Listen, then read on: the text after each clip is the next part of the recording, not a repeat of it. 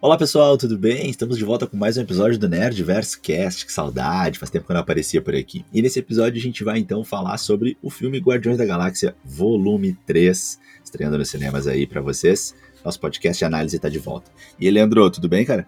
Fala, Diegueira. Cara, o primeiro Guardiões chegou aí há quase 10 anos, sendo uma grande surpresa, né? O James Gunn conseguiu fazer personagens que ninguém conhecia, cada um com a sua imperfeição ali, né? Conseguiu tornar eles populares ainda. O primeiro filme foi a formação da equipe, o segundo Guardiões a gente viu daí o Peter Quill, a Gamora ali, o Rocket evoluírem, pô, trouxe a explosão que é o Baby Groot, tá ligado? Tudo isso sempre embalado na melhor trilha sonora fantástica, Diego, ali do James Gunn. Para mim, é, sem dúvida, é a melhor trilogia da Marvel, porque são três filmes ótimos. Eu já digo para ti e para os ouvintes aqui que esse terceiro filme, para mim, é o melhor dos três, tá? Ele é tipo um filme de origem do Rocket, tá ligado? E o James Gunn, ele conseguiu fazer eu me, me emocionar com a história de um guaxinim feito em CGI, né? E eu falo sério, meu, o olhinho assim encheu de lágrima com a história dele, Diego. Boa, cara. É, concordo bastante contigo. Acho que é a melhor trilogia da Marvel. Com certeza, fiquei tentando, tentando pensar em outras aqui, só me vieram algumas que realmente não estão nem aos pés, né? E, e, é muito massa, assim, essa brincadeira, né, com o futurístico, no sentido de que a gente tá falando de viagens espaciais e super tecnologias, é. né? E ao mesmo tempo a, a pegada anos 60, 70 e 80 das músicas, né? E até mesmo ali das referências do Peter Quill nas lembranças que ele tem da Terra. Então, Uh, Guardiões Volume 3 chega muito bem, assim, e, e, fecha de uma maneira espetacular essa trilogia aí, por enquanto ainda falando sem spoilers. Filme incrível, gostei demais, demais, demais. Filme muito bom de ver, muito gostoso, não, não se torna lento, chato de assistir, é, homenageia muito bem tudo que já foi construído. Emocionante o filme, muito bonito, muito gostoso, muito legal. Meu, em primeiro lugar, deixa eu abrir um pequeno parênteses. O CGI de Guardiões 3 tá perfeito, meu. O que é o Rocket e todas aquelas outras criaturas que vêm da mente insana do James Gunn, assim. Eu quero fazer uma crítica, uma crítica com a Pequena Sereia, velho. Cara, eu gosto de mais animação, mas os animais em live action ficaram muito estranhos, meu. O peixe, o linguado, ele tá real demais, meu. É simplesmente um peixe de verdade. Eu acho que falta uma expressãozinha ali. Pô, olha o Rocket, olha a Layla ali, né, meu? Meu, qualquer outro animal ali que o James Gunn faz naquele CGI tem expressões, sabe? Mas agora que eu desabafei, meu, o, o James Gunn tem um dom, né? São muitos personagens no filme e todos eles têm uma história para ser contada, todos têm um arco legal, uh, eles têm uma importância no filme, sabe? Cada um tem o seu momento de brilhar ali, Diego. E tipo, não, não dá pra se iludir assim, dizer, meu Deus, pô, agora a Marvel voltou com tudo, né? Cara, precisa de uns três filmes desse nível, assim, na sequência. O que eu tiro de bom é que a DC ela vai estar tá, assim, em ótimas mãos mas eu também me pergunto, Diego, como é que vai ser esse Superman de James Gunn? Porque ele não pode ter essa pegada tão engraçada como é Guardiões, mas é aquilo, o James Gunn já deu entrevista, disse que não vai ser na pegada engraçadona, né? Eu confio cegamente nele, uh, uh, até porque, né, o James Gunn nunca escondeu que ele, além de tudo, é um decenalta fanático. Mas me fala aí, Diego, tu acha que a Marvel perde muito assim com a saída do Gunn? Ou ele contou a história que tinha que contar? É melhor dar uma renovada aí nos diretores? Ah, cara, eu, eu acho que a Marvel perde, sim, perde mas ah, tudo que a Marvel construiu não foi só o Gunn que construiu, né? O Gunn ele, ele fez um, um, trabalho espetacular com, com Guardiões, mas a gente tem muitos outros heróis assim e filmes bons e, e arcos muito massa que, que a Marvel conseguiu desenvolver. Uh, claro, olhando mais para a fase 13 em especial, algumas coisas também da fase 2 ali e tal. Pô, a gente tem é, o, o, filme 2 do Capitão América, a gente tem uh, os Homem-Aranha, que são muito bons, a gente tem os dois Guerra Infinita, que são os dois Vingadores 3 e 4, que são muito bons, e né, não necessariamente o James Gunn teve a, a mão nisso. E também, assim, se a gente olhar o, o, o novo Esquadrão Suicida, o filme né, que, o, que o James Gunn fez da, Mar, da, da DC, e também o Pacificador, Pacificador. cara pacificador, né? A gente tem ali um, um toque de humor, mas de um, um, um, tom diferente, né? Um tom um pouco mais adulto, né? Uma pegada mais forte. E, e, e então eu, eu para mim já já tem ali a, a, assinatura dele mostrando que sim, ele sabe uh, colocar o talento dele. é, mas mudando a atmosfera ali para a atmosfera da DC.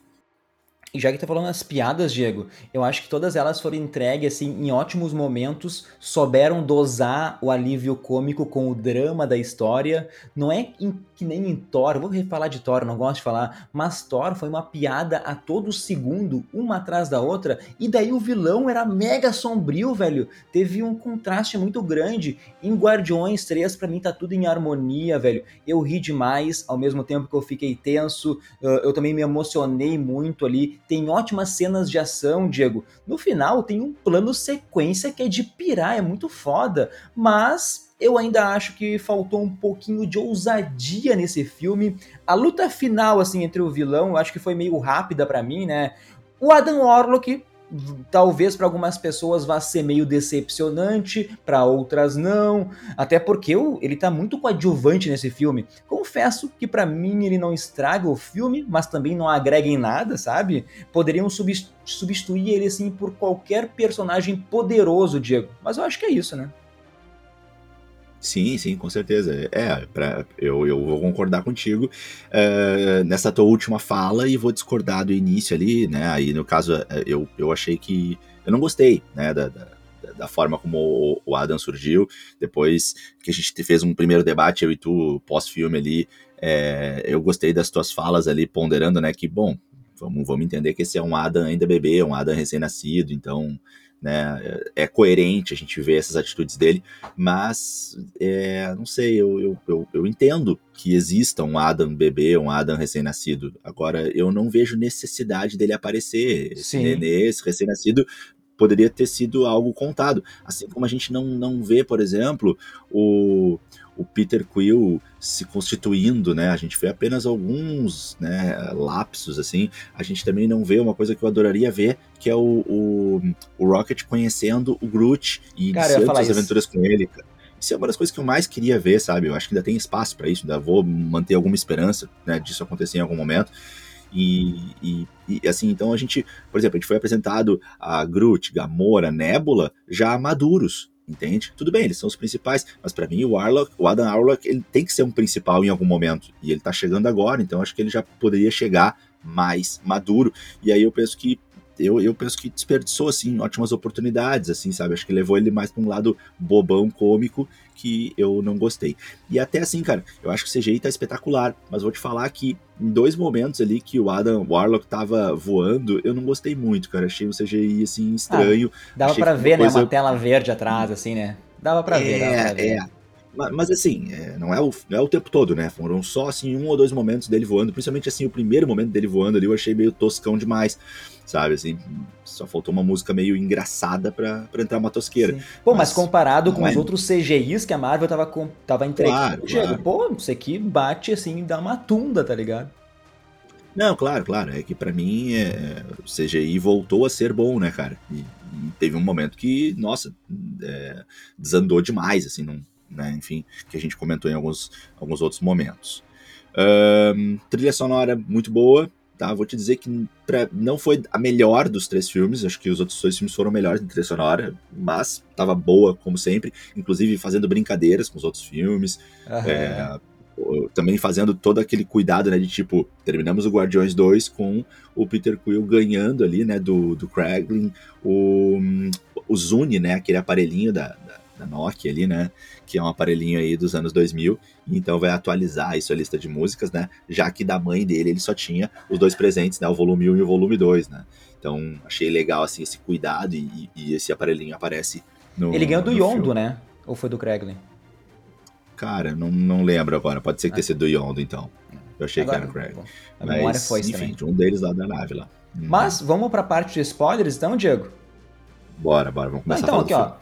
Quem chegou aqui na parte sem spoilers, vale o ingresso, melhor filme da Marvel aí, junto com, a, com Homem-Aranha lá depois de Ultimato, então vale o ingresso. Vamos começar por alguns arcos, vamos falar do Rocket primeiro, Diego.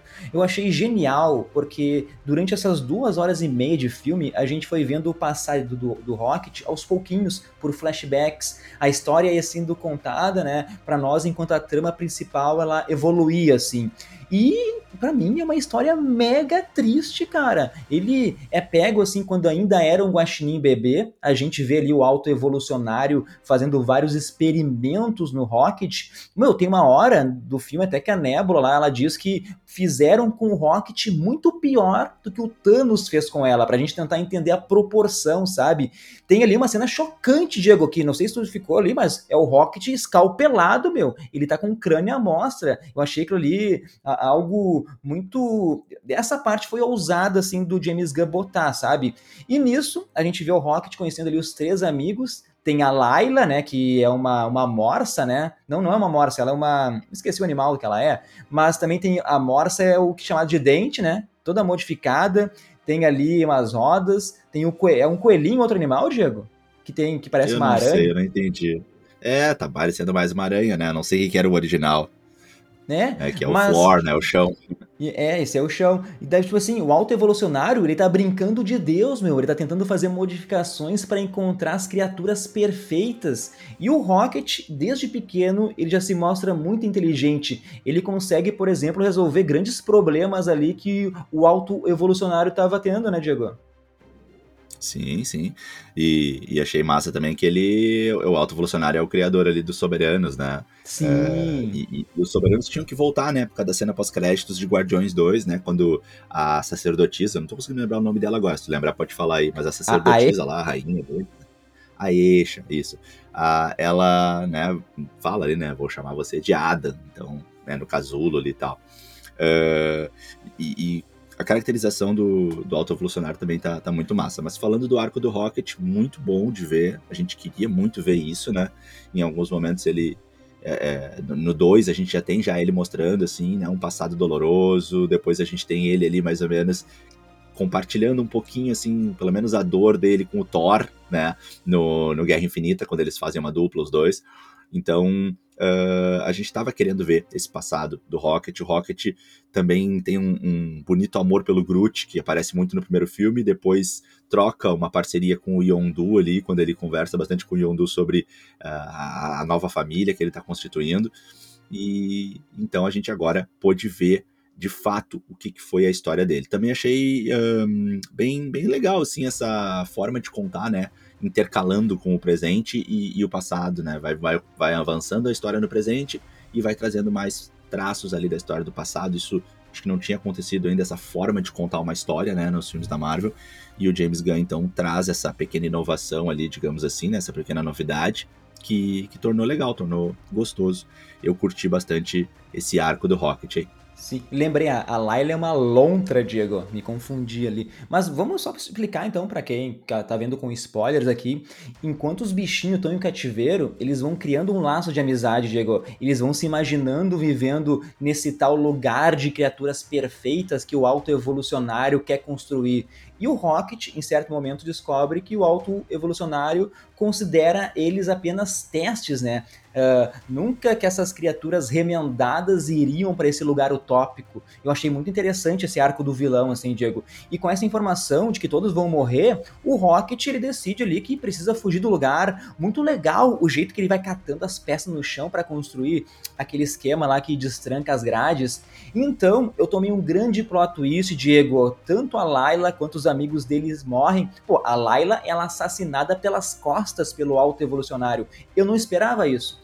Eu jurava que ela ia estar viva no final, assim, para ter um arco com o Rocket, porque nos quadrinhos ela é o grande interesse, interesse amoroso, assim, do Rocket. Ela, como eu disse, é uma lontra, é a Lady, La, Lady Laila. Tem até uma época que eles se separam, né? O Rocket ele entra de cabeça, assim, nas missões dos Guardiões. Depois ele descobre daí que ela já se casou com um coelho lá, um coelho antropomórfico, assim. Mas daí vai entrar várias histórias, uma delas, inclusive, é que o Rocket pensa que muitas lembranças que ele tinha da Layla talvez foram implantadas, né? E ele fica em dúvida se eles realmente eram almas gêmeas ou não. Mas enfim, voltando pro filme aqui, o choro do Rocket quando ele perde a Layla, para mim foi genuíno demais, cara. Eu senti aquela dor. Eu teria a mesma raiva que ele teve quando atacou o alto evolucionário e dilacerou o rosto dele, Diego. Cara, sim. É, a, aqueles personagens são muito cativantes. Foi uma crueldade do, do, do James Gunn, porque eles são doces, né? Eles estão fazendo uma amizade tão bonitinha, tão ingênua ali, aqueles quatro naquele cativeiro, né? Então, ali a, a tragédia anunciada, a gente sabe que vão morrer pelo menos a, os outros dois, tirando a Layla e o Rocket, a gente sabe já, assim, quem tem o um mínimo de conhecimento de cinema já entende que está se construindo ali uma tragédia, né? E, e, todo aquele doce, assim, pra gente sofrer. E, e bom, né, de forma ah, bastante precoce já se vão os 13 e fica só o Rocket ali, realmente se cria uma coisa bastante dolorosa ali, e ao mesmo tempo um, é, é, interessante ver, né, é, esse, esse Rocket se transformando ali na nossa frente, né, então, primeiro a gente vê a constituição do apelido, né, ele, ele, por que que ele se chama Rocket, então é bonitinho, né, ver ali a parada dele vendo o foguetinho e pensando que ia levar a gente pro céu, também vê essa questão da inteligência dele ser mais explorada ainda, né, cara, nesse filme, assim, meio que isso nascendo e despertando o interesse do autoevolucionário, e também é, essa raiva dele, né? Uh, de, de, de, tipo, ah, teve que mudar completamente. Ele era um pouquinho mais inocente, mas na dele teve que mudar completamente quando ele viu ali a morte da Layla e toda essa dor. E, cara, uh, eu gostei muito também, cara, que assim, o filme ele já começa com uma, aquela forte ação ali no início, né, cara, uh, do Adam Warlock meter o terror lá e tal que isso eu gostei, né? Eu gostei dele, dele assim, no início do filme tava legal, depois é que eu não gostei do jeito que continuou. E, e cara, é, eu, eu achei muito massa também como que o filme andou porque ele, o filme ele vai numa, numa contagem regressiva, né, cara, contra o tempo, assim, lembra até um pouquinho, assim, uma missão impossível da vida, sabe? Porque, é, poxa, é verdade. nós estamos ali vendo o Rocket se indo, cara. Então é, é, é, ficou muito legal esse clima, né? De tu ficar assim, pá, mas e agora? Será que vai dar tempo? Será que vai conseguir? Será que não vai? O Rocket tá ali, a vida dele tá seguindo. Então eu gostei bastante uh, uh, também disso, né? Não só o passado, que a gente tá acompanhando, mas a, o Rocket ali mal e também, né, o Quill mostrando uma lealdade gigantesca, né, cara? Assim, tipo, fazendo de tudo, cara, fazendo o impossível, colocando todos em risco para salvar o seu melhor amigo. O segundo melhor amigo, né? É, é que é Velozes Furiosos, né? Primeiro é, é, o, é o Drax. Com certeza. É Velozes Furiosos, é tudo pela família aqui, né, Diego? Mas vamos falar do vilão ali. Para mim, ele é um, é um, grande vilão, né? Ele é a maldade pura. Ele não vai mudar no final, assim, né? E ele tem uma história muito boa até. Só do maluco pegar os bichinhos ali e fazer modificações genéticas, maltratar, maltratar os bichinhos mesmo. Eu já peguei raiva ali do alto evolucionário. Na hora que ele pega lá a tartaruga, a tartaruga uh, e, e, transforma no bichão com raiva e depois descarta incinerando como se não fosse nada. Ô meu, é muito fácil tu odiar ele, Diego. E ele, assim, nos, nos quadrinhos, a essência tá ali. Ele tá sempre em busca da criação da sociedade perfeita, da sociedade utópica, né, meu? Ele é um cientista genético, ele tá em busca dessa evolução, né? O nome dele, auto-evolucionário. E, como tu disse, ele já criou lá os soberanos, que é o povo dourado ali.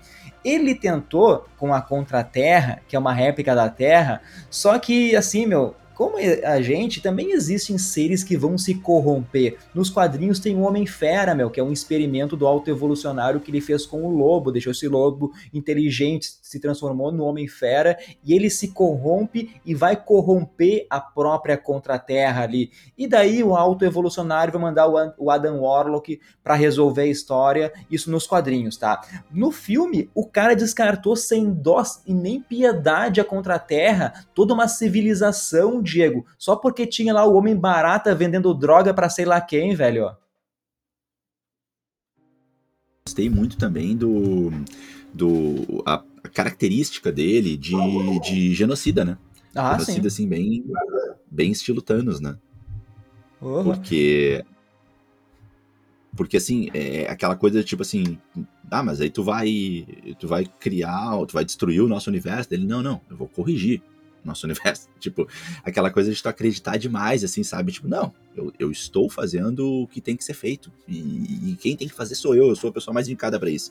Então, essa, essa é uma, uma, caracterização muito do fanático, né, assim, do, do genocida. E, e, cara, isso eu achei genial, assim, nessa constituição do, do vilão. É, Bom, depois a gente fala mais do final, né? Eu não gostei ah. muito da forma como ele foi derrotado, mas, mas eu é, gostei muito dessa, agora já. Vamos falar agora. Vamos meter ah. o arco do alto evolucionário é, todo agora. Eu só quero te perguntar uma coisa, meu. Tu não achou ele, o poder ah. dele meio parecido com o Kang enquanto Mania, velho? Poder roxo de tocar as pessoas na parede, para mim foi igual. Os, os diretores não pra se conversaram é. aqui, né?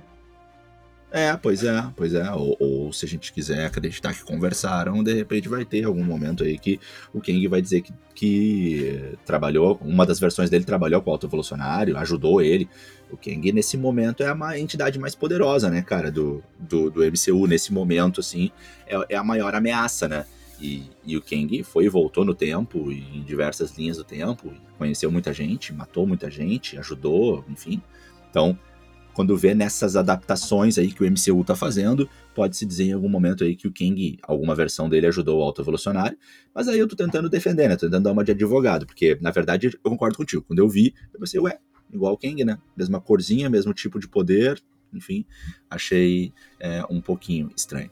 Mas não fala do final, meu, porque eu, eu achei a, a, luta muito rápida. Cada guardião chegou, deu um golpe no maluco ali, a Gamora che... finalizou cravando a espada, mostrando que, que ela tá ali se sentindo parte da equipe e acabou, meu. O que eu achei bom demais, Diego, foi a hora que tiraram a máscara do alto evolucionário e mostrou o estrago real que o Rocket fez no rosto dele, Diego. Pô, sem nariz, ali é uma imagem muito forte se tu for comparar com os últimos fi filmes da Marvel, que é mais bonitinho, mais Disney. Mas mesmo assim, toda a história do alto evolucionário durante o filme faz para mim ele ser o melhor vilão aí dos Guardiões e talvez eu até não, talvez não, eu vou afirmar, ele é o melhor vilão desde Ultimato, Diego. Sim, sim, sim, eu também acho que tá muito bom mesmo esse vilão. E, e, e aquela coisa do, do vilão, vilão mesmo, né? Bastante é, fiel a, a, aos quadrinhos, né? Não foi o vilão, vilão humanizado, né? Que o Leandro tanto odeia. É, eu gosto. E, e é só isso. Eu só acho que aquela luta foi um pouco breve demais, né? Parece que ele não foi uma real ameaça para os Guardiões, né? Então tu tem uma construção de um vilão muito bom, mas ao mesmo tempo ele não, não ameaçou tanto assim, sabe? Porque ele foi rapidamente abatido pelos Guardiões, né? Eu acho até que os Guardiões passaram muito mais uh, perigo uh, quando enfrentaram o Adam lá no início, né? Que, que, parecia que iam morrer, o Rocket de fato, né? Quase morreu, e também depois naquele lugar uh, vivo, aquele o, ah, o Orgocorp, que eu achei muito irado aquilo, cara. O Orgocorp foi muito a fuder. Né? Inclusive lá apareceu também a, a namorada né, do James Gunn lá, que a gente tinha visto no Pacificador, né? E. Quem e, que é? Né, a, loirinha, a loirinha aquela que tomou tiro na coxa. Ah, verdade, verdade, me esquecido. Muito bom. Uhum. Essa parte da Gamora, a Gamora ligou foda-se, né? Tô... E o Peter Quill apavorado, né? Que Gamora é essa que trouxeram, pelo amor de Deus? Mas, ô Diego, só pra finalizar ali o alto evolucionário, tu acha que ele morreu? Porque o Rocket se negou a matar o seu criador, mas é aquilo, aquela história. Não tem corpo, não tem morte, né? Sim, sim, sim, verdade, verdade. Boa. Né, não, não, não precisa ter morrido. Tá, vamos Verdade. falar do Adam Warlock agora, Diego. Vamos um pouquinho de polêmica aí. Deixa eu contextualizar um pouquinho, trazendo a história dos quadrinhos, porque o Adam Warlock, ele é criado pelo Enclave, né? Onde eles queriam trazer, assim, criar um ser humano perfeito que representasse o futuro da evolução. O Enclave nem deu nome para ele, chamavam esse, esse experimento apenas de ele. Só que lá dentro do casulo, enquanto era criado, o Adam, ele ouvia tudo, né? Que ele não gostou dessa ideia de ser um protótipo, assim, para um exército. E desse jeito, ele saiu do casulo, destruiu toda a base do Enclave e fugiu. Só que, como eu disse, daí, né, vai contextualizar com o filme, o Adam era uma criança, um bebê no corpo de um deus ali. Ele não tinha vivência de nada. E eu acho que foi essa a pegada que o James Gunn trouxe para o filme realmente. Porque nos quadrinhos, depois de escapar, o Adam ele encontra o Thor e a Lady Sif. Ele se apaixona pela Lady Sif, né? Só que como ele não tem noção das coisas, ele tentou se apoderar da Lady Sif. O Thor ficou louco e espancou o Adam Orlok, que entrou no casulo para se recuperar assim, desses ferimentos. Lembrando que ele não tinha nome nessa época, chamavam ele só de ele. Depois de algum tempo, trouxeram de volta o Adam para os quadrinhos, ele saiu do casulo e daí encontrou o Alto Evolucionário. Esse, o Alto Evolucionário, ele fica, é um cara obcecado pela evolução, ele se torna tipo um orientador do Adam ali, ele que dá o nome de Adam Warlock. O Warlock significa mago e Adam vem de Adão. Só que nos quadrinhos, o alto evolucionário também dá o quê pro Adam? A joia da alma, né? Que fica marcado aí dele usando na testa, né? E entra a história do Adam, ele sendo enviado para a Terra para enfrentar o Homem-Fera.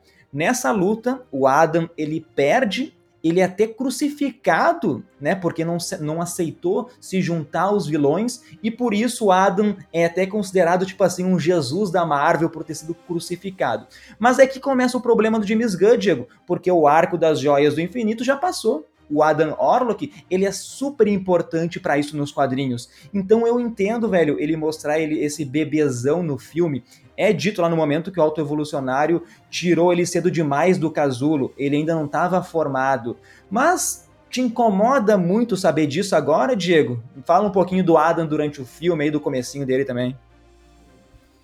É, pra mim a questão é, o Adam chega mal no filme pelo CGI tosco, depois ele faz uma batalha muito irada lá em, em Nowhere, né, em lugar nenhum, com eles, ele entra muito bem ali, Uh, depois, para mim, começa esse Adam bebê bobalhão que eu não gostei, não, não curti. O, o, Adam bobão, assim, toscão. Uh, achei ele meio perdido no filme, sabe? Assim, tipo, sempre entrava, levava uma ruim, voltava, entrava, levava uma ruim, voltava. Tava meio e o bichinho dele, Diego? Ah, o bichinho dele achei divertido, mas a, ao mesmo tempo achei meio repetitivo. Me lembrou bastante aquele bichinho do Shang-Chi que tá Verdade. com o falso mandarim, né? Lembrou bastante aquele bichinho. Claro, eh, achei que tá divertido, tá fofinho, tá legal, ali as cenas engraçadinhas e tal, mas, mas eu achei meio que uma, um, um, uma coisa um pouco repetitiva. A gente já viu essa dinâmica, sabe, assim, do, do bichinho engraçadinho, estranho. Então, eu, eu achei que foi meio figurinha repetida, sinceramente, tá? Eu acho que o, o, o Poulter, o Will Poulter, tava bem no papel. Eu achei a caracterização dele tava legal ali, amarelão, por causa do, dos soberanos e tal. Ok, é, o poder dele tava muito massa e ele não conseguir controlar o poder, acho que isso é bastante coerente. É, Aquela hora que ele carboniza lá o maluco é. em, em troca de informação. Exatamente, aquela coisa meio meio Drax, até assim, sabe, de não entender muito bem o que as coisas querem dizer, sabe? Leva tudo ao pé da letra, né? Tipo, ah, deu uma demonstração do seu poder. Pô, ele foi lá e carbonizou o cara, demonstração do poder. Achei muito bom, assim, esse diálogo, né? Muito coerente. Mas, de modo geral, eu acho que, né, é, dada toda a importância de, de Adam Warlock, né, dentro da Marvel e, e o poder dele, eu achei, né, assim, ruim, sabe? Eu não gostei, assim, eu tô quase com vontade de dizer que eu achei patético, assim, ele no filme e fiquei chateado com isso, sabe? Eu fiquei bastante chateado com isso. Mas talvez seja um pouco de falta de conhecimento meu, assim, da, das HQs, como tu mesmo falou, né? Não, acho que faz sentido. E, assim, para mim, a, a, a, última, o último lance poético pra parar de falar do Warlock é o seguinte, Leandro. O Warlock saiu cedo do casulo, mas chegou tarde na Marvel, né? Ah, Porque boa. ele tinha que ter chegado ele tinha que ter chegado na época das Joias do Infinito. Para mim, ele tinha que ter aparecido em Ultimato. Ele tinha que ter aparecido pós-Guerra Infinita. É, para mim, era esse o momento ideal para ele aparecer, porque daí, juntamente com a Capitã Marvel, seriam as esperanças nossas aí na Reconquista. Aí. E, e ainda poderia ter algo ainda mais forte brincando com a joia uh, da alma, né? Ele é o é. portador da joia da alma. Tem arco nas HQs em que o pessoal vai parar dentro da joia da alma. Então, é, dava para entrar nesse sentido aí com ele e eu até achava que isso poderia ter acontecido. E aí fomos é... pro outro lado que não estava pronto ainda, né? É, é que talvez o James Gunn criou esse problema para ele mesmo, né? No momento que ele bota o Adam na cena pós-crédito de Guardiões 2, ele tem que trazer pro Guardiões 3. E eu acho que daí foi um probleminha. Vamos falar do último arco antes de entrar em alguns acontecimentos do filme aqui, falar do final do filme, que é da Gamora, meu. Eu gostei muito, a gente tem essa Gamora de 2014, se a gente for pensar, né, que nunca conheceu os Guardiões, ela caiu de gaiato na luta final de Ultimato lá, essa, person essa personalidade dela uh, de ser extremamente agressiva, dela ser alguém assim que não se encaixa encaixa nessa linha temporal, para mim é demais, para mim faz sentido ela também ter sido recrutada lá pelos saqueadores. Pô, e a química da Namora com Peter Quill é incrível, meu. Pô, essa equipe é foda demais, Diego. Só que com o tempo ela tá meio que obrigada assim a conviver com os Guardiões e ela vai vendo que eles se importam um com o outro, né? Vai meio que contagiando ela, até na luta final lá, ela tá louca para vazar do lugar e o grupo decide que precisa resgatar as crianças e ela vai toda contrariada, né, com todo mundo, Diego. Eu gostei disso, velho. Sim, sim, achei demais. Achei que tava, foi muito bom a construção do arco da Gamora nesse filme, assim, genial. Vamos lembrar que no início de Guardiões 1, a Gamora tava sempre rivalizando com a Nebula, né? Elas têm uns embates fortes, né? Inclusive, eles continuam no, no Guardiões 2, embora daí já fazendo mais um pouco de amizade. Uh, a, a Gamora, ela trabalha junto com o Ronan num primeiro momento, né? No Guardiões 1, ela, né? Ela ela, ela aceita um pouco assim esse encargo de assassina do Thanos em, em, alguns momentos, né? Claro que ela não é totalmente concordante com isso. E aí a gente então pega esse resgate assim inicial da Gamora de Guardiões 1 e, e traz isso então para os pós-acontecimentos de uma Gamora que não existe mais. Eu achei muito legal isso. Para quem não entendeu, vamos lembrar, né, gente? Gamora que a gente acompanhou durante todo o momento, que essa Gamora pela qual o Quill é apaixonado é aquela que foi assassinada pelo Thanos em troca da Joia da Alma em uh, Guerra Infinita. Né? Então, uh, essa Gamora do Guardiões Volume 3, ela se passa antes de tudo ter acontecido, antes de Morag, antes do orbe que abre o filme Guardiões 1. Então, ela não viveu nada disso, ela não conhece o Quill, ela não teve toda essa paixão, ela só tem esse lado assassino. E aí, ela realmente ir pros Ravagers demais. Adorei os personagens, né, que tinham aparecido aí só um um pequeno toquezinho deles no, no Guardiões Volume 2, né? Mas aqueles personagens, eu não sei os nomes de todos eles, né? Mas temos ali o Stacardo, do Stallone, né? E tem mais ah, alguns Diego, ali. Pô, eu, eu gosto de faz ali hoje, Diego, né? Eu gosto demais do uhum. Stallone, meu, vi ele atuando, aliás, só deixa eu te interromper, ele tá com uma série muito Não, boa na, na Paramount Plus, que é Tulsa King, ele é puro carisma, uhum. assim, vivendo um mafioso, Nerdverso recomenda, assista Tulsa King. Pode continuar, Diego. Não, e, e, e, não é só isso, né? Também tem um reality dele agora com a família dele, com a mulher e com as filhas, né? O família Stallone. Uh, o cara tá. voltou com tudo, né? O nosso eterno Rambo aí. E, e, cara, ele tá demais no filme, né? Apesar de que, poxa, ele já tá já um baita de um coroa, né, velho? Já tá aí com a idade do, do vô do, do Quill. Uh, e, tá super bem no filme, né, cara? Uh, mas aqueles outros personagens também, né? Tem uma cabeça que voa, aí tem um ser ali que é meio robô, meio feiticeiro, né? Que abre os portais que nem o, ah, o Doutor Estranho. Ô, né, Diego, eu posso falar desse ah. aí? Esse, esse alienígena vermelho, ele é o Kruger, ele é um feiticeiro, e para quem é mega fã, talvez vai se sentir incomodado, porque fizeram ele ser uma piada, né? Se resumiu a ser um alívio cômico, ele usando magia ali para fazer emoji, né? Porque ele não tem boca para se comunicar. Nos quadrinhos, Diego, ele é mago supremo assim de uma das terras. Não vou lembrar agora o número exato da terra, mas ele chegou a ser o ancião depois que o Strange morreu naquela realidade lá pelas mãos do Dormammu, né? E foi o Kruger que matou o próprio Dormammu assim com a ajuda dos Guardiões. Alguns vão dizer que, pô, personagem desperdiçado, né? Virou piada. Mas eu não enxergo, assim, nos próximos 15 anos, sei lá, a Marvel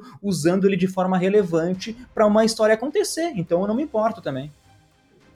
É, é, só faria sentido talvez ele voltar na, naquele rastro que a Cleia deixou, né? A Cleia chamou o, Boa. o Doutor Estranho ali para resolver uma incursão ali e tal. E, bom, a Cleia é filha do Dormammu, né? Então, ali talvez o Kruger tivesse um espaço, poderia voltar, então, com, com maior valorização. Uh, bom, mas é isso, cara. A Gamora tava muito, muito massa no filme, adorei ver ela, tava muito bem, tava muito irado. E, e bom, é, eu acho que é isso. Não sei, eu não tenho mais nada para trazer da Gamora. Acho que terminou muito bem. E, e, ah, eu, eu fiquei feliz, cara. Eu fiquei feliz que não foi assim, tipo rapidamente o Quill reconquistou ela como se fosse uma comédia romântica, Sim. sabe? Não, sabe? Assim, tipo, não rolou, não aconteceu, não teve beijo, não teve abraço. Teve um meio que ela reconhecer uh, a grandiosidade dele, reconhecer o carinho dele, meio que entender no final, assim, tipo, finalmente, assim, cara, faz sentido. Faz sentido que uma versão minha tenha me apaixonado, tenha se apaixonado por ele. Mas eu não me apaixonei, pelo menos não ainda. Então eu gostei disso. Não, não, não iria curtir se ela se apaixonasse e terminasse de novo. Acho que seria muito conveniente, muito clichê, muito repetitivo. Nossa, ia ser muito comercial de margarina os dois juntos. Eu não ia gostar. Eu gostei como acabou assim, sabe? Não ia ser uma missão que ia fazer a Gamora se apaixonar por ele. Pô, os caras passaram várias missões, vários meses juntos, né? Até eles se envolverem, Diego. Mas vamos começar então do lado do começo, né, sendo redundante aqui, porque o Adam Warlock chega espancando o Nebula, espancando o Drax, uma hora o Groot pega ele ali, ele destrói o Groot na energia pura. Eu achei engraçado que sobrou só a cabeça do Groot, tipo uma aranha, né? Ficou meio sem explicação como ele se recuperou tão rápido, mas não vamos entrar em detalhes. Mas o plot é que o Rocket é ferido no peito, né? E não dá para usar aquele mega kit médico ali, que porque foi colocado um código no Rocket pelo seu criador, pelo alto evolucionário, e eles precisam do código para salvar o Rocket. Pô, o cara fica 80% do filme em coma praticamente, Diego. E aliás, eu queria aquele kit médico para mim, Diego. sim, sim, sim, verdade. Aquele kit ali me lembrou um pouquinho um kit médico do filme Prometheus, que é um filme que eu ah. gosto, mas todo mundo critica.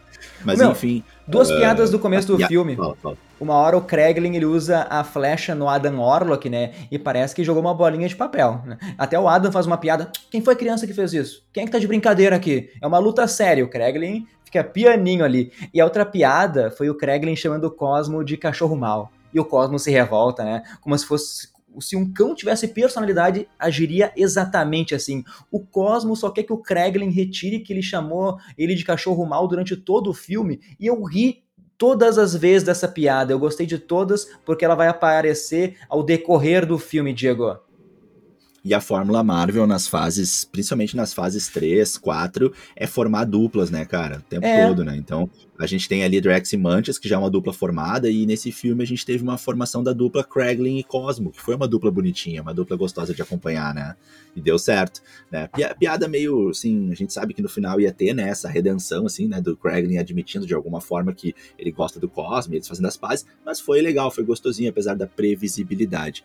Massa de ver ali o, o Cosmo bem melhor na telecinese, né, do que ele estava no, no especial de Natal, e o filme, muita conexão com o especial de Natal, né, uma continuação direta. Então, se você não viu o especial de Natal dos Guardiões, assista, porque ele vai te ajudar a entender melhor ainda como é que algumas referências, alguns, algumas coisas ali do filme, né? A gente tem ali uh, eles morando em lugar nenhum, e isso foi contado no especial de Natal, né? Lugar nenhum sendo cada vez mais reformado, reconstruído.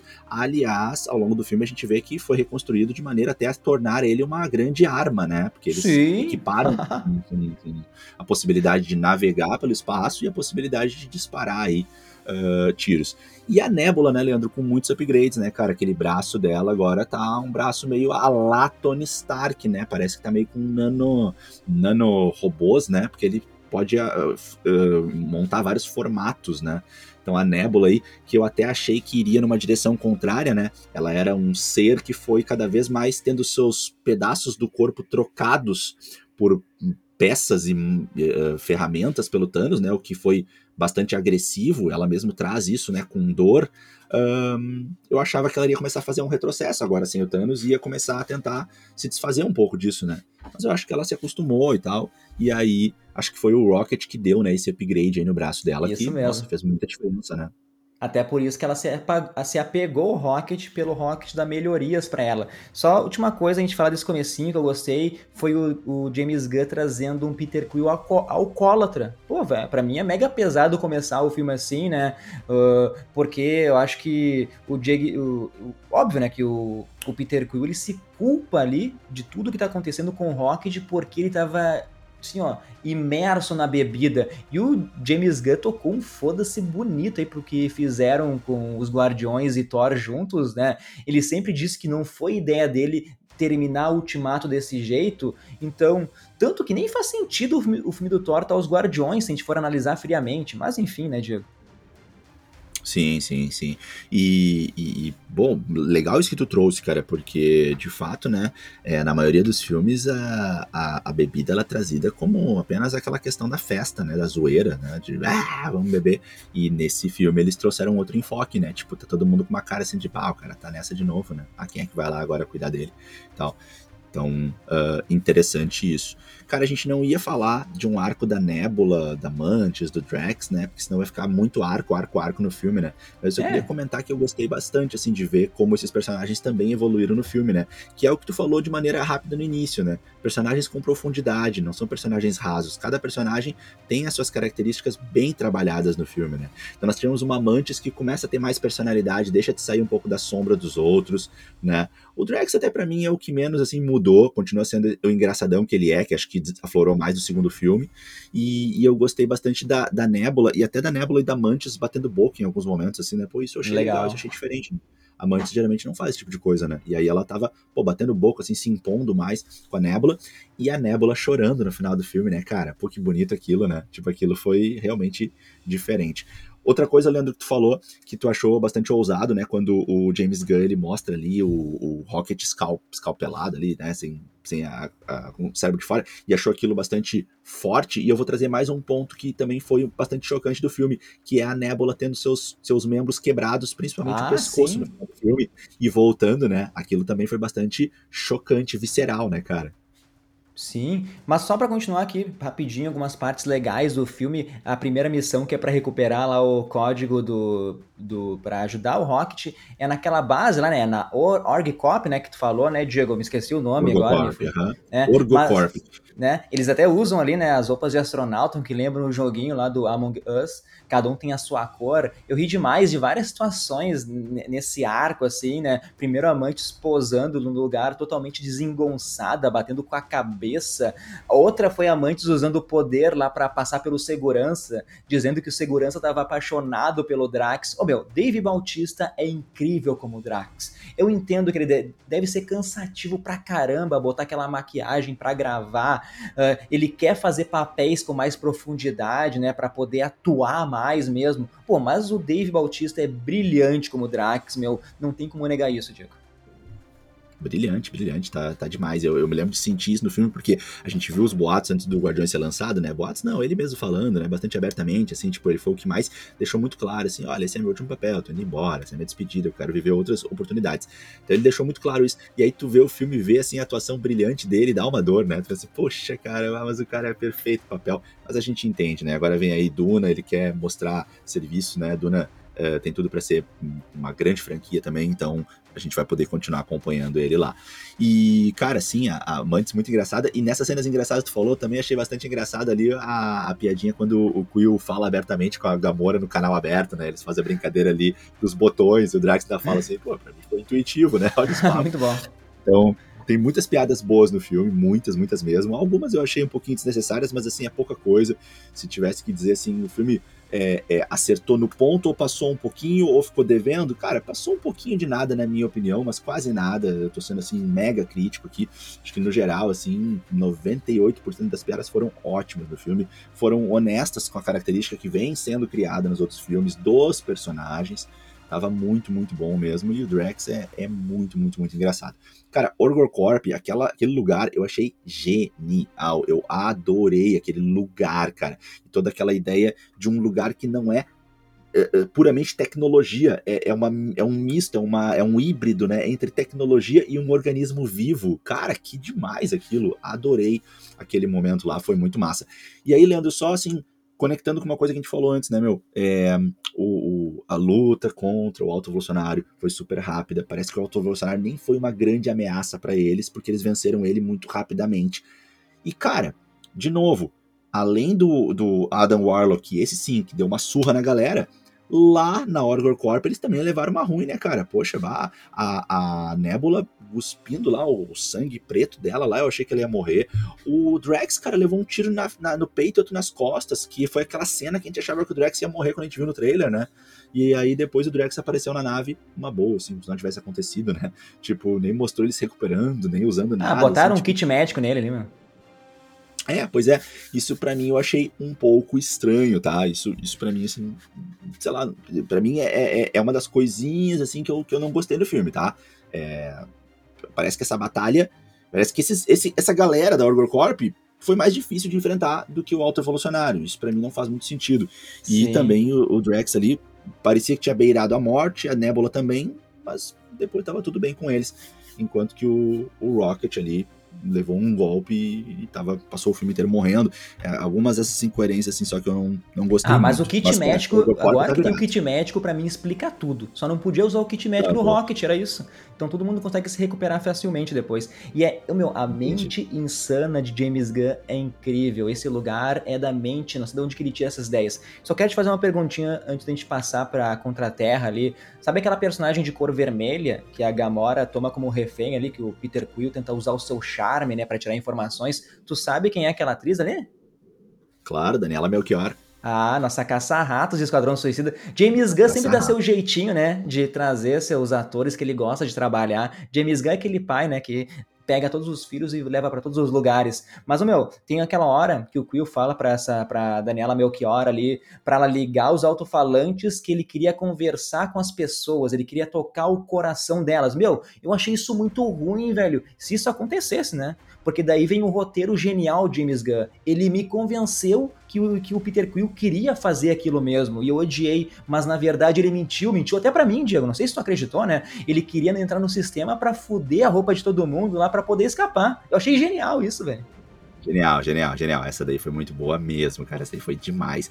E, e até também, não só o plano dele e como nos enganou, mas também ele, tipo, numa competiçãozinha com a Gamora, assim, viu? Viu? Falei que eu ia, que eu ia conquistar ela, que eu ia enganar ela, que ela tava na minha. Falei que ela tava na minha. Então isso aí achei muito coerente, assim, muito massa, muito bom mesmo. Mas aí, meu, eles, vamos lá, vamos, vamos tocar a ficha aqui, porque eles percebem que o código foi deletado e eles vão lá pra Contraterra para achar esse tal código que tava com o subordinado do alto evolucionário. Ô, meu, e tem ótimas situações, as piadas bobas do Drax tentando deitar no sofá, meu, tudo na Contraterra ser igual à nossa Terra, só com esses animais modificados, meu, tudo isso vai culminar de, dos guardiões irem para a nave do vilão, mostrando que Peter Quill, ele tava certo, Diego. Não era uma armadilha, era um embate, era um combate, como ele dizia, né? E é incrível como em cada filme... Confronto. Um confronto, isso. Obrigado, Diego. É, meu, é incrível como em cada filme o Groot, ele tá completamente diferente e eu gosto de todos esses Groots. Agora é um Groot, um Groot mais da porradaria, ele puxa as armas com vários braços, vai pra briga. Eu gostei, assim, que depois eles pulam da nave e o Groot mete até uma asinha ali, Diego. Pô, muito bom, meu. Muito bom, muito bom. O modo kaiju, né? Tu viu que a Nebula uhum. fala, Groot, modo kaiju, né? Os kaiju que são aqueles grandes animais que saem de dentro do oceano na, na mitologia japonesa, né? Enfrentam Godzilla. Temos os filmes, né, em que os kaiju são enfrentados, que são o Círculo de Fogo, né? Ou no nome inglês Pacific Rim, né? Tem dois filmes, filmes bons até. Uh, e, e, e, os kaiju são isso, né? E, e, tem um personagem na Marvel pouco conhecido que é um menininho, que é o Kid Kaiju, né? Que é bem pouquinho conhecido, ele é um japonesinho e tal. E eu não me lembro agora quais são os poderes, a história dele, mas tem também, enfim, mas acho que não é referência a ele, só quis trazer aqui essa informação. Uh, e, e, ele guardando as armas, muito legal, né? Uh, não entendo como que não pegou no raio-x quando entraram na nave, né? O raio-x passou neles ali não pegou nele com as armas dentro, mas enfim. É, eu acho que nem passaram no Groot, só passaram na, na Nebula. É. Né? É, pode ser, né? Acho que foi essa a ideia do, do Quill, né? Não vão passar em ti, é uma árvore. É. Acho que deve ter sido isso, né? Mas, ô Diego, a parte ah. mais emocionante para mim, né?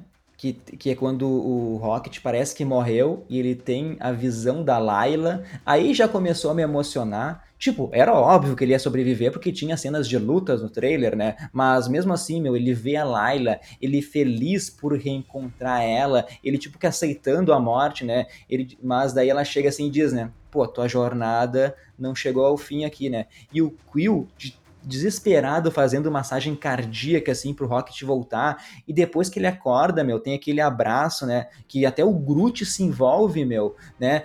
Até a Gamora entendeu, uh, entendeu assim essa família que é os Guardiões, né, velho? Ali foi demais, meu. Ó, 99% das pessoas deve ter se emocionado nessa parte, né, meu, que é tipo uma árvore um guaxinim de CGI e o Chris Pratt, o Chris Pratt, né, meu? Pô, isso é muito foda, Diego. Sim, sim, demais, demais. Essa construção que começou no primeiro filme e, e essa família, né, que foi ganhando força ao longo da trilogia. É, que obra, né, cara? Essa trilogia ficou realmente demais, demais, demais. Muito bonito tudo isso. E, e Rocket voltando ali com a Layla dizendo, né, não, tu ainda tem uma missão, tu ainda tem que voltar, ainda tem coisas para fazer. E aí, claro, essa missão era realmente é, finalizar essa, essa esse racha, né, com o Alto Evolucionário. É, é, é, o início da história dele, né? É o, o ponto né, pelo qual ele, ele se constituiu, é o, o grande é, a grande dor na vida dele. Muito massa quando ele fala, né, depois, cansei de fugir, que a gente tinha visto no trailer, né, e, e no trailer parecia que isso ia levar ele à morte, né, e a gente né, foi, foi enganado também nesse sentido. E, e, no fim a missão dele era vencer o auto-evolucionário e poder tirar esse medo da vida dele, vingar a morte da Layla e dos amigos, né, é, e também libertar os outros animaizinhos ali da nave. Essa era a grande missão. Foi isso que a Layla botou a mão no peito dele e falou: ainda tem uma missão. Depois disso, cara, eu até achava que poderia ele morrer. Eu achei até que ele ia morrer na nave, assim, porque, tipo assim, a missão dele era essa, sabe? Era, era vencer o alto evolucionário e libertar os outros animais. Então eu até achava que daqui a pouco ele ia morrer. Tipo, não, não o Quill que quase morreu no final, que parecia que o Quill ia morrer ali. Não, mas ele, acho que faria mais sentido ele ficar na nave, sabe? Tipo, meio que, que nem o Yondu, assim. Só que uhum. daí ia ser meio repetitivo, exatamente. Ia ser de novo que nem o Yondu se sacrificando ali pelo Quill, né? Então, uh, gostei que não, não foi exatamente desse modo ali que a gente teve o, o finalzinho. E os animais lá da Contra-Terra, Leandro, me, me lembraram um pouquinho o Switch 2. Verdade. Mas, ô Diego, daí dentro, vamos explicar aqui o final, porque dentro da nave a gente descobre que o alto evolucionário está criando a próxima grande evolução, a próxima civilização dele, que é composta de crianças. Crianças mega inteligentes, mas que elas aprenderam tudo pela repetição. Pô, é um método muito comum de uma escola aí que faz tu aprender matemática resolvendo 5 mil exercícios. Não irei falar nomes aqui para não ganhar nenhum processo, tá, Diego? Vou, vou te poupar disso aí para não falar com os Nosso seus jurídico advogados. agradece. Obrigado, Diego.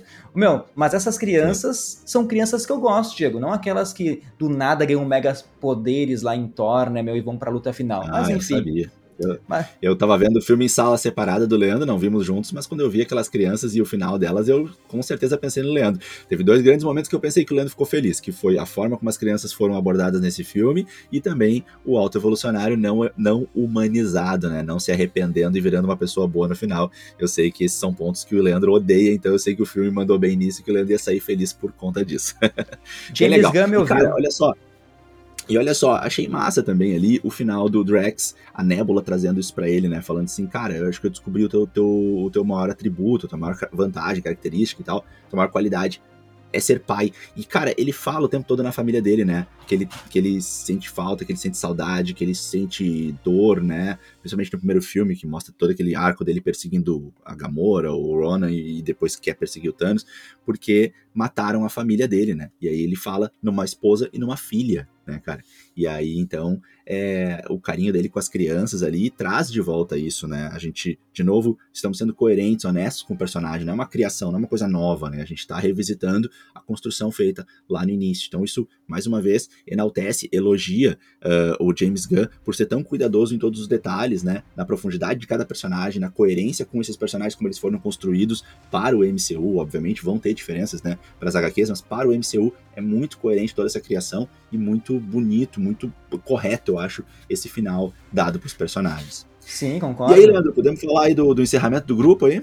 Não, só vamos falar, meu, tem, só, só te contar. Tem um plano sequência uma hora, meu, que eles estão lutando contra as criaturas do inferno, que é de tirar o chapéu, tem que falar disso. É uma das coisas mais bem feitas da Marvel que eu já vi. Tem uma hora que a Nebula tá lutando, que tu já comentou, né, de braço quebrado, a cabeça toda torcida, o Quill mete aqueles aparelhos de dar choque na bunda do maluco, todo mundo brilha nesse plano sequência. E nisso eles conseguem salvar todos os bichinhos, todas as criaturas que sofreram na, na mão do alto evolucionário. O Groot lá salva o Adam Warlock, né? Porque ele diz todos merecem uma segunda chance ali.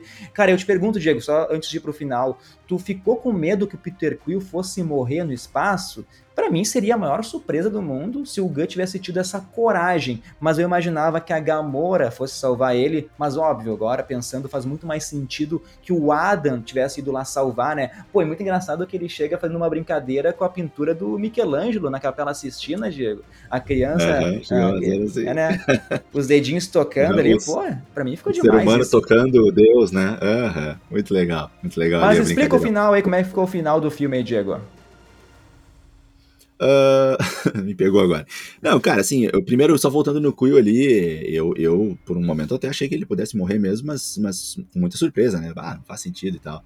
Então ali, um momento meio estranho e tal. E, e sim, pensei que nem tu. Pensei assim, bah, vamos fazer a brincadeira da Gamora salvar ele, né? Que nem foi lá no Guardiões 1, mesma coisa.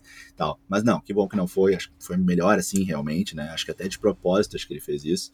E aí o, o Adam Warlock então vem, vem salvar ele, já que eles pouparam o Adam Warlock. O Adam Warlock vai crescendo no filme, vai se descobrindo, vai mudando um pouquinho a sua essência, vai entendendo que ele não é esse lado que ele quer ficar. E aí, como ele é poupado por eles, vai entendendo eles protegendo uns aos outros, o Adam Warlock então escolhe ficar do lado deles, então, e eles vão ali uh, conseguir salvar o Quill. Mas me ajuda aí, cara, tu me pegou de surpresa agora. Me ajuda a contar esse final aí que eu me perdi agora. Vamos lá então. Gente... Meu, a gente teorizou por muito tempo que o Drax ia morrer, que o Rocket ia morrer, que o James Gunn ia fazer um novo Esquadrão Suicida e dizimar os personagens. Para mim faltou um pouco de coragem, tá? O filme, ele é triste pela história contada, mas é um final feliz, né? Isso não me incomoda. Não, não, não me entendam errado aqui. Eu acho bonito. Eu gostei que o Peter Quill, como eu falei, né? Peter Quill e Gamora não terminaram juntos. Isso para mim já é suficiente né? Uh, mas vamos lá, meu. Mantis, ela vai explorar o universo sozinha, né? Ou nem tão sozinha, porque aquelas três criaturas vão com ela. E que CGI das criaturas, Diego? Demais, demais. A Nebula e o Drax vão reconstruir aí uma nova sociedade com aquelas crianças. Eu achei, como tu comentou também, eu também achei bonito o final do Drax. Ele não nasceu para ser para destruir, né? Ele nasceu para ser um pai, as palavras da Nebula para ele. E toda essa jornada dele contra o, Han, contra o Ronan, contra o Thanos, foi sempre em busca de vingança, né, da filha e da esposa que morreram, e aqui ele encontra sossego, encontra vários filhos, né. Pô, e falaram que o Drax era burro, o cara lá, uma hora começou a falar a língua que ninguém sabia, e eu gosto que o Drax, ele diz, né, pô, ninguém me perguntou, ninguém me perguntou, eu não falei que eu sabia essa língua, mas tu achou que ele imitou um macaco bem, Diego? não, completamente errado, né? Tava mais pra um robô ali, sei lá. E, e, é isso, cara, que tu falou, é, é, o, é o vazio, né? Muito legal isso que tu falou, Leandro. É, o que que move o Drax, né? Na verdade, ele acha que é vingança, que é destruir, mas na verdade é o vazio, né? O vazio da família, é a saudade da família. É a sensação de que ele tem que fazer a justiça pelos, pela família dele, já que ele não vê a possibilidade de construir uma nova família. E ele não percebeu que, na verdade, um caminho mais curto era construir uma nova família, né? Era, era começar de novo. E aí a é. Nebula ajuda ele a enxergar isso e aquelas crianças também. Então achei bem bonito esse, esse desfecho aí. Vamos lá. E, cara, Peter deixa eu só falar uma coisa. Ah, fala, fala. Tá, fala, fala, fala. Não, é que eu queria trazer uma, uma, uma fala assim, ó. outra vez aí. Eu queria fazer uma fala assim, ó, cara, que eu acho muito irada, que é o seguinte. O, é, é, uma leitura que eu, que, eu, que eu vou fazer aqui. Eu acho que eu tô certo, tá? Mas vamos lá. É, é interpretação minha. No final do filme, temos ali, a, ao longo do filme todo, tanto Gamora quanto Adam Warlock ouvindo o Eu Sou Groot, como a gente ouve no primeiro filme, e ninguém entende o que ele fala, a não ser o Rocket no primeiro filme. No segundo filme, com a convivência, Drax, Nebula, Mantis e Quill entendem Grutes, né? A língua do Eu Sou o Groot, do Groot, né? e entendem o que ele fala. E a gente continua não entendendo porque não vem legenda pra gente, né? A gente só entende porque eles explicam ali rapidamente e tal. E a gente nunca entende, a gente fica meio excluído, né? E eu não sei tu, Leandro, mas eu me sinto excluído, eu queria entender o que o Groot fala também, cara. Sempre quis entender o que ele fala. E a gente não entende em nenhum momento, só quem convive com ele. E a Gamora, essa Gamora aí, né? Essa Gamora, uma versão um pouquinho atrasada, essa Gamora desse filme não entende o que ele fala o tempo todo. Até que no final do filme, já em lugar nenhum, ele fala com ela e ela entende o que ele fala. Vamos lá. Só ela entende, nós de novo não entendemos. E temos então o momento da despedida, momento doloroso em que o Rocket fala, e esse é um dos momentos que mais assim, me emociona, né? Então não somos mais um grupo. É isso, gente, o grupo acabou, né? Tipo, a banda se separou, a carreira solo agora. E aí o Groot fala: I love you guys. Eu amo vocês, pessoal. E a gente entende. Cara, para mim, não é que o Groot aprendeu novas palavras. Não entendam isso. Não foi isso que o James Gunn quis dizer, galera. Vocês entenderam errado. Final explicado. Não é que o Groot aprendeu novas palavras é que a gente entendeu, porque a gente fez parte da família, a gente conviveu durante três filmes com ele e a gente pôde pela primeira vez entender o que ele fala. Mas se alguém de fora vê essa cena, alguém que não viu os três filmes, é como se poeticamente essa pessoa continuasse ouvindo Eu Sou o Groot. A gente é que é abençoado porque a gente acompanhou isso tudo. Então é como se o James Gunn incluísse a gente no abraço final, a gente tá abraçando junto isso e essa é a despedida. E eu acho muito poética e bonita essa leitura e bota a mão aqui quem tá comigo aqui, bate aqui, depois comenta aí nos comentários. Ô Diego, eu cheguei a me arrepiar com essa tua fala. Eu acho que foi a tua melhor fala nesses três, quase três anos de Nerdverso aí, meu. Ah, foi demais, velho. Foi, assim, ó, é, realmente é isso, meu. Não, eu, todo mundo tem que concordar com o Diego a partir de hoje. Mas vamos lá, vamos lá, Diego. O Peter Quill, ele vai voltar para a Terra aí para buscar seus laços afetivos com seu avô. A Gamora. Jason Quill. Ah, é isso aí. E a Gamora se junta aos saqueadores, meu. É a nova família dela, ela tá feliz ali, ali, ali, ali, ali ela se encontrou e eu acho triste aí, velho. E o Rocket vira o novo capitão dos Guardiões. Tu gostou desse final, Diego? Gostei, gostei, achei muito bom, achei muito massa, achei muito legal. Me enganou, achei que todo mundo ia morrer, sabíamos que a equipe tinha que acabar e a equipe acabou de outro jeito, porque lembrando, né, gente, todo ciclo termina um dia, mas o fim não necessariamente é a morte. Ah, hoje eu tô Ah, vai, o Diego demais. Assim... ah, o Diego deixou as melhores frases pro final, né? Devia ter começado com essa é. frase aí, Diego. Mas, é, ô, Diego, é. vamos... Cara, cara, só rapidinho, só rapidinho, só rapidinho, rapidinho, rapidinho, rapidinho. Cara, os Ravagers já tiveram o Quill, os Ravagers já tiveram a Gamora e os Ravagers já tiveram o, o T'Challa no, no, ah, no coisa lá, no Arif. né, no Arif. Boa lembrança. Então, então a gente teve aí mais uma possibilidade ali para os Ravagers. Os Ravagers sempre tem ali, né, aquela, aquele, aquela pessoa mais jovem, assim, enérgica, né, que, que, que, trabalha com eles. E aí nessa, agora foi a Gamora, mas nós não vamos esquecer que a gente teve em Warif uma variação, né, e se fosse o T'Challa. Boa, agora vamos para a cena pós-crédito, primeira cena a explicar, porque é a nova formação dos Guardiões, velho. Rocket, um Groot gigante, o Cosmo, o Craigley, o Adam Orlock, tem o Blurp, que, né, que é aquele bichinho de estimação do Adam Warlock. Nem sei se a gente pode considerar se é um membro dos Guardiões ou não, mas para finalizar tem a Filavel, que é pô, é uma das meninas resgatadas, né? Mas ela tem poder, sei lá. O próprio autoevolucionário uma hora disse que essa menina lá correu, sei lá, três horas sem um pingo de suor, né? Então ela tem também, ela também é geneticamente modificada. Daí é muito legal que eles estão discutindo sobre música. Daí tem aquela nostalgia que nos bate, né? Toca a primeira música do primeiro filme lá, mas a pergunta que fica, Diego, se tu tivesse dinheiro assim para comprar um ingresso para Guardiões 4 com essa formação, tá? Ou sei lá, meu, um Big Mac, meu. Tu assistiria o filme ou tu comia o um hambúrguer, velho? Ah, com essa formação. São muitos problemas, né? Olha, o, o, o, hambúrguer não é tão competitivo, tá, Leandro? Deveria ter oferecido uma segunda opção um pouco melhor, talvez. Apesar de que eu gosto bastante do Maczinho. Mas assim, cara, é, eu entendi o que tu quis dizer. Essa formação, ela não é tão cativante, né? E, e aí precisaria desenvolver isso melhor, né? Claro que gosto do Rocket, quero ver o Adam Warlock se desenvolvendo, mas essa formação realmente ela não ela por si só não, não, não seduz ainda, né? Ela vai precisar desenvolver um pouco mais. E, cara, vamos adicionar isso, né? Que essa proposta que tu tá me fazendo, eu sei que ela vai vir sem a assinatura de James Gunn, então isso para mim pesa demais, né? A gente viu, não é, não é simplesmente é, Guardiões da Galáxia é Guardiões da Galáxia orquestrados pelo James Gunn, que não deixa dúvida nenhuma do seu talento aí, entregando esse último filme pra gente, entregando Pacificador, entregando Esquadrão Suicida. Então, cara, ele, ele manda bem demais, assim, acho que o cara tá realmente merecendo altas expectativas. Inclusive, quero aproveitar e dizer que eu sim estou com as minhas expectativas bastante renovadas para essa nova possibilidade, né? Tu tinha se levantado assim, pô, será que esse Superman vai dar certo e tal? Cara, eu acredito muito no talento do James Gunn. Eu acho que para 2024 a DC vem forte. Eu ainda não comprei The Flash, vamos ver, vou assistir. Ainda não comprei a ideia. Vamos ver. O Leandro eu sei que já comprou, eu ainda não. Mas assim, quando Melhor o James Gunn botou na mão eu acho que vem coisa muito boa por aí. Então, respondendo a tua pergunta, cara, é, eu não sei, eu não compraria, eu, eu assistiria, tá? Eu assistiria, eu sou Marvete, eu sei, mas não assistiria empolgadaço, né? Porque não, não é um, uma trilogia, não, não é uma equipe que, que por si só convence, né? Até é uma equipe meio des, desformal ali, né? Não, não, não parece que tá funcionando bem ainda, mas Vamos ver, né? Eu acho também, sinceramente, que essa equipe não volta, né, cara? Não sei. Talvez uma aparição muito rápida para ser exterminada aí no início de uma batalha contra o Kang aí no Vingadores 5, talvez. Acho muito difícil.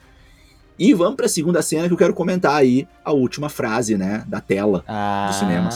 Vamos lá.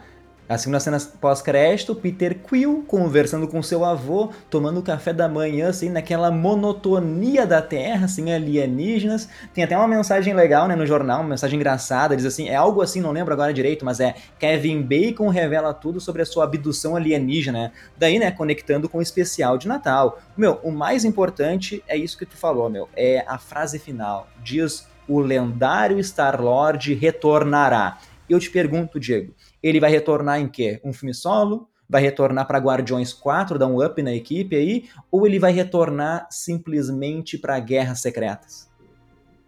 Cara, ele retorna para Guerras Secretas, tá? Eu até, eu até levantaria mais uma possibilidade, mas com probabilidade baixíssima, que é algum tipo de sériezinha pro Disney Plus, sabe? Uma sériezinha de uma temporada.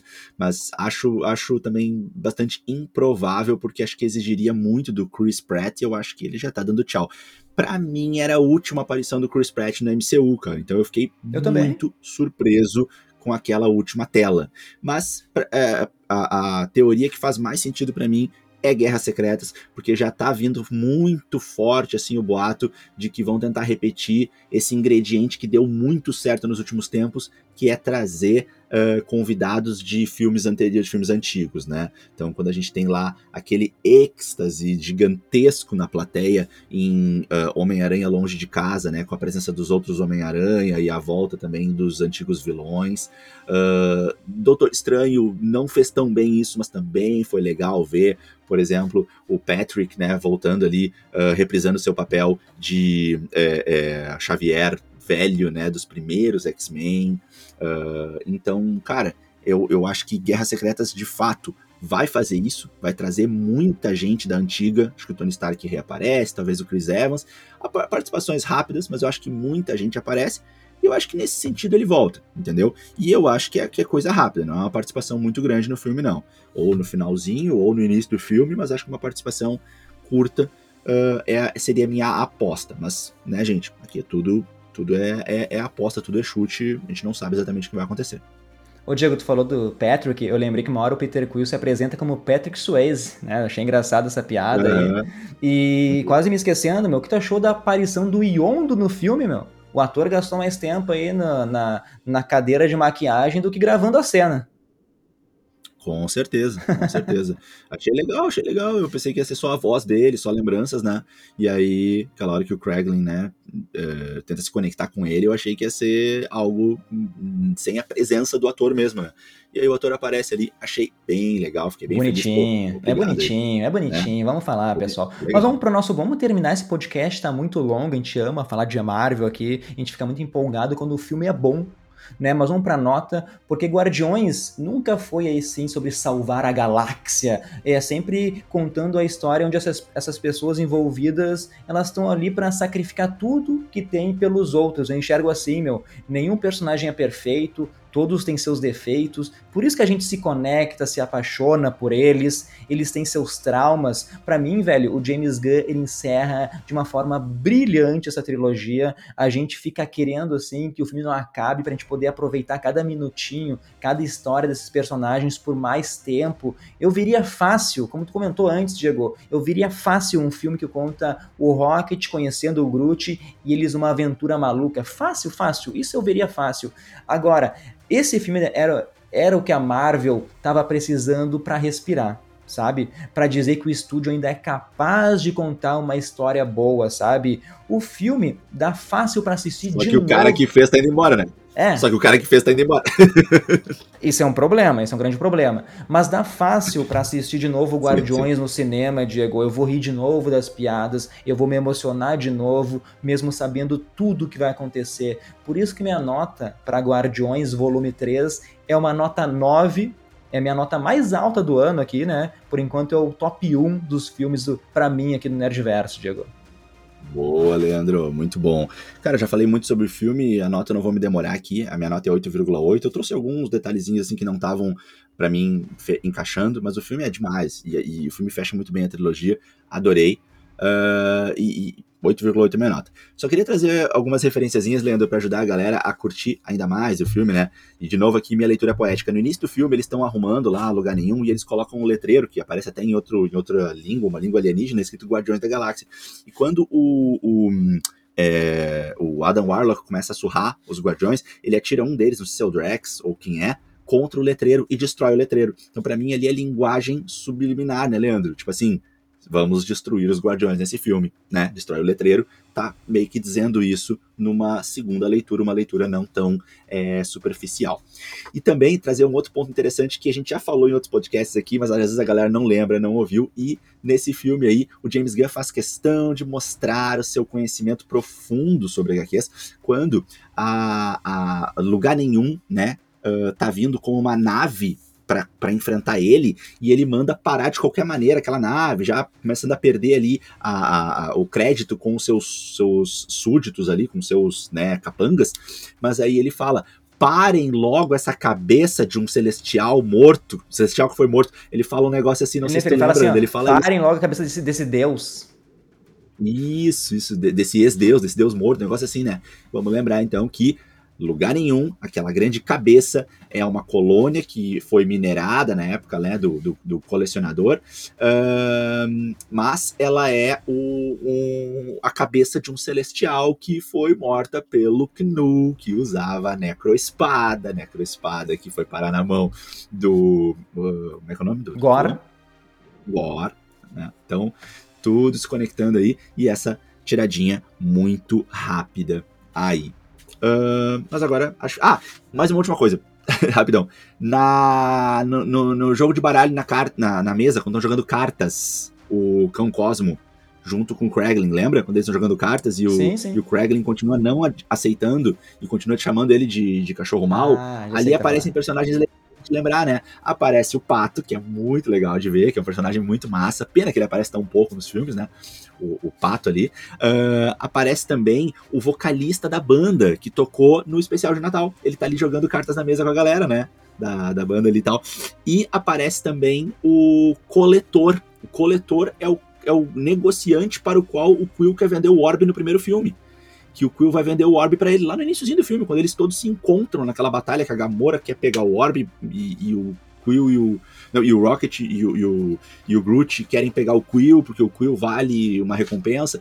Naquele momento, o Quill vai vender o Orb pro coletor, e o coletor tá lá jogando cartas com eles em lugar nenhum, além, claro, do Kraglin e do Cão Cosmo. Só para trazer aí essas referências para a galera poder ter uma visão ainda mais profunda do filme.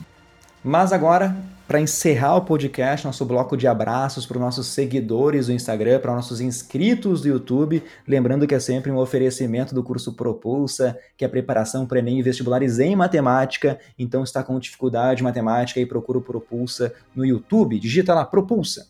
E os abraços são para Thaís Alves, para Juliana e Helena Umbelino, Aline Aguiar, Luiz Felipe, Hélia Cardoso, Bruna Alves, Diego Augusto, Vitor Mendes da Silva, Naira Colares, Nathaniel Silva, Mário Aju, Fê Garcia, Gabriel Diniz e pro Kleberton Souza. Obrigado a todo mundo aí que ficou mais de uma hora ouvindo a gente falar dessa maravilha de Guardiões Volume 3. Vou deixar o Diego se despedir aí para terminar nosso podcast. A gente se encontra no próximo Nerdverso Cast. Valeu, Leandros. Mais uma vez, uma honra, uma alegria muito grande estar aqui. Tava com saudade aqui de gravar contigo e muito bom falar de um filme que veio bem, muito bom renovar as esperanças com a Marvel. É, acho que dá pra gente ter esperança, porque vinha um momento ruim. Uh, acrescentar uns abraços aí para os meus alunos que foram ver Guardiões, que falam que adoram o Nerdverso, que ficam muito felizes quando a gente cita eles. Então, um abraço para a galera aí do Colégio Leonardo da Vinci Gama, galera que foi ver na pré-estreia, né? O, Pepe, né? O Giuseppe, a irmã dele, a Giovana, a Alice, a Juliane. Abraço para toda a galera aí. Uh, e é isso, gente. Fechamos aqui essa nossa fala. Como sempre, a resenha continua nas redes sociais, então manda pra gente mensagem, diz o que, que tu achou do podcast, o que, que tu achou do filme, comenta com a gente sobre as coisas que a gente debateu aqui. Não te esquece, se tu não segue ainda, arroba NerdversoCast no Insta, arroba NerdversoCast no TikTok e canal NerdversoCast no YouTube. Estamos em todo lugar para trazer para vocês o melhor conteúdo. A gente se vê porque muito mais vem por aí. Então, galera, até a próxima. Valeu, tchau, tchau.